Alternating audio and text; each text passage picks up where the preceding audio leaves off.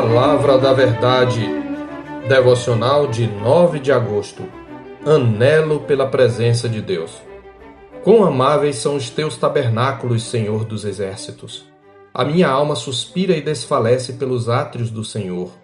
O meu coração e a minha carne exultam pelo Deus vivo. Salmo 84, versos 1 e 2. O Salmo 84 foi escrito por um filho de Corá, da tribo de Levi, possivelmente no período do exílio, quando o povo de Deus ficou impedido de adorar o Senhor em Sião por ocasião da destruição do templo. O salmista teria sido um cantor ou talvez um porteiro do templo, como parece indicar o verso 10. A distância e a separação do templo do Senhor e do culto solene o levam a considerar a excelência do templo e do culto, bem como a grande bênção na vida daqueles que valorizam e participam do ajuntamento solene. Ao mesmo tempo, o salmista clama por uma restauração do culto e, ao que parece, pela chegada da era messiânica, pois no verso 9 ele pede a Deus que contemple o rosto do seu ungido, ou Messias. O anseio do salmista representa o anelo do justo pela presença do Senhor, que se reflete especialmente no seu zelo pela adoração coletiva. O salmista começa exatamente expressando seu anelo pela presença de Deus, que se manifestava especialmente no culto solene realizado no templo, nos versos 1 e 2. A casa do Senhor é o lugar onde ele vivencia uma comunhão de amor. Ele exclama: Quão amáveis ou quão queridos são os teus tabernáculos, Senhor dos exércitos. Por isso é o lugar no qual o justo anela estar com toda a sua alma, como ele expressa no verso 2. Os termos alma, coração e carne descrevem uma busca onde a totalidade da personalidade está envolvida, mente, coração e vontade. Ele não somente anela pela casa do Senhor com todo o seu ser, mas o anela intensamente. Os verbos suspirar, desfalecer, clamar, tradução melhor para exultar, expressam essa intensidade na busca. Sua saudade não é do templo em si mesmo. Sua sede era pelo Deus vivo. Em seguida, ele destaca a presença de Deus como um lugar de abrigo, segurança e aconchego. Vemos isto na figura do pardal e da andorinha fazendo ninho no templo para acolher seus filhotes. Até as aves fazem da casa do Senhor um lugar de aconchego, pensa ele. Por isso ele considera bem-aventurados os que habitam na casa do Senhor, uma alusão especial aos sacerdotes e levitas, mas incluindo também todo aquele cuja força está no Senhor e em cujo coração se encontram os caminhos aplanados, que eram os caminhos trilhados durante a peregrinação até Sião e que levavam até o templo. Ele se lembra dos fiéis que peregrinavam até Sião nas festas e dias santos, ele assim os descreve nos versos 4 a 7. Bem-aventurados os que habitam em tua casa, louvam-te perpetuamente.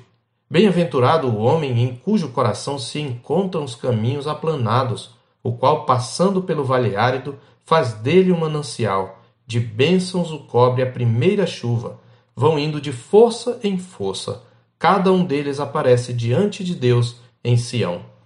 Nesta descrição, aprendemos que aqueles que têm no coração os caminhos que levam a Deus têm sua vida marcada pelo louvor constante, pela busca confiante e pelo caminhar perseverante.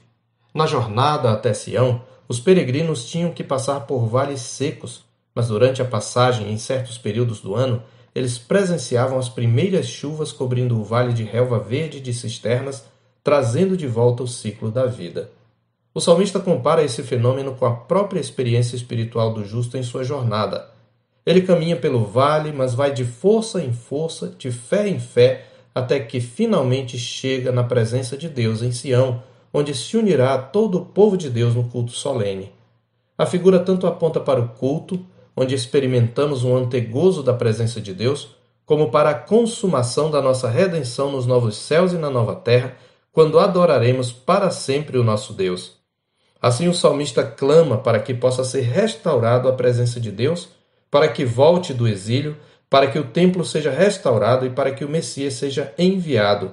Ele diz: Senhor, Deus dos exércitos, escuta minha oração, presta ouvidos, ó Deus de Jacó. Olha, ó Deus, escudo nosso, e contempla o rosto do teu ungido, pois um dia nos teus átrios vale mais que mil. Prefiro estar à porta da casa do meu Deus a permanecer nas tendas da perversidade. Versos 8 a 10. Como podemos perceber, ele apela à soberania de Deus, pois o título Senhor dos Exércitos aponta para o poder e a soberania irresistível do Deus de Israel, que subjuga os seus inimigos. Ele apela também à aliança, pois está falando ao Deus de Jacó, trazendo à memória a aliança de Deus com os patriarcas. Ele apela ainda à chegada do Messias, no verso 9, ungido. Ele sabe que a presença de Deus é um lugar incomparável e seguro, pois o Senhor Deus é sol e escudo. Ele crê de coração que Deus existe e é galardoador dos que o buscam, pois nenhum bem sonega aos que andam retamente. Ele diz no verso 11, parte B. Por isso, bem-aventurado é o homem que nele confia, conclui ele no verso 12. A Escritura diz que a alma farta pisa o favo de mel, mas a alma faminta todo amargo é doce, em Provérbios 27, 7. Tendemos a menosprezar o que temos em abundância.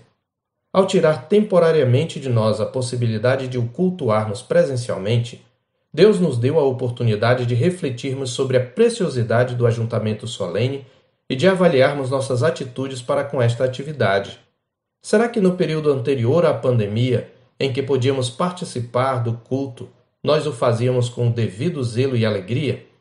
Do que realmente sentimos falta durante o isolamento? Foi da presença especial de Deus na adoração coletiva do seu povo ou na sociabilidade em si? Estes tempos de isolamento intensificaram em nosso coração o anelo por adorar com o povo de Deus ou arrefecer o nosso fervor, levando-nos a nos acomodar ao virtual.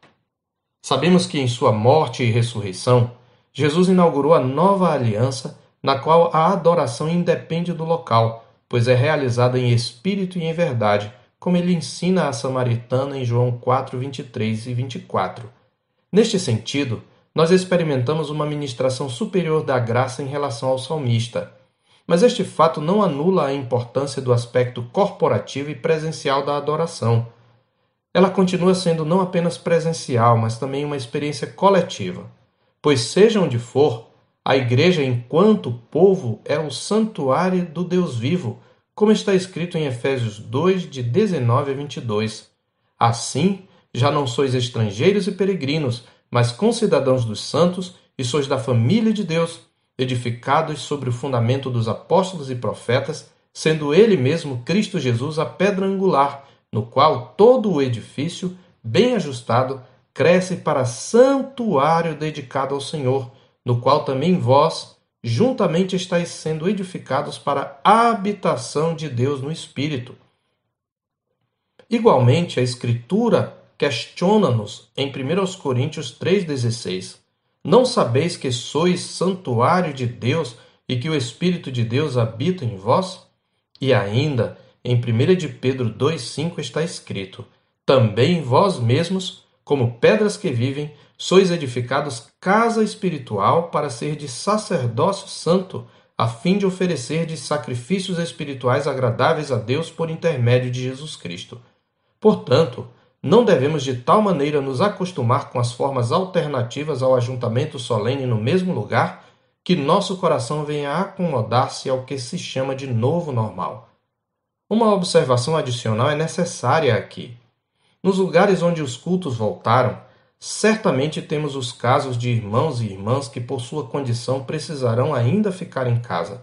Tal medida é prudente e recomendável mas se você está indo trabalhar normalmente de maneira presencial e se voltou às suas atividades, assim chamadas seculares, mas não vai ao culto porque tem medo da pandemia, você está sendo, no mínimo, incoerente. Pois se Deus o protege nos demais dias da semana, como não o protegeria no dia em que ele mesmo escolheu para que você o adore com o povo de Deus? E se você se arrisca por causa da comida que perece, por que não o faria pela comida que subsiste para a vida eterna? Pois ali, não pelo local, mas pela presença especial de Cristo no meio do seu povo reunido, é a casa de Deus. Que nosso pensamento seja como o do salmista. Prefiro estar à porta da casa do meu Deus a permanecer nas tendas da perversidade. Eu sou o pastor Marcos Augusto, pastor da Terceira Igreja Presbiteriana de Boa Vista, em Roraima. Tenha um bom dia na paz do Senhor Jesus.